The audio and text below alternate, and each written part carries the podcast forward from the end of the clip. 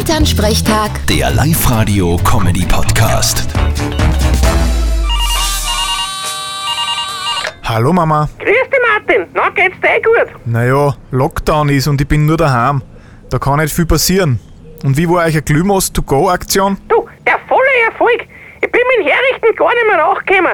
Die sind mit den großen Thermoskannen gekommen und haben sie nachfüllen lassen. Ja, gratuliere. Und sind's wirklich alle gleich wieder gegangen? Ja, ja, da waren sie wirklich brav. Ich meine, ein paar haben sie halt taktisch auch ganz schlau gemacht. Aha, wie denn? Naja, die sind gekommen, haben sie einen Glühmost geholt und sind damit wieder gegangen.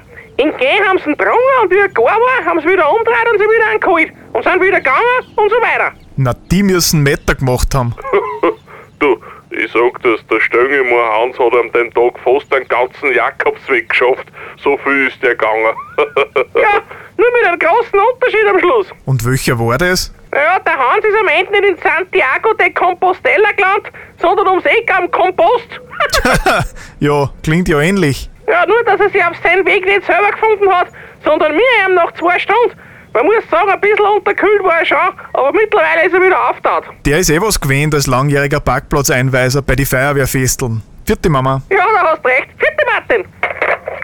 Elternsprechtag. Der Live-Radio-Comedy-Podcast.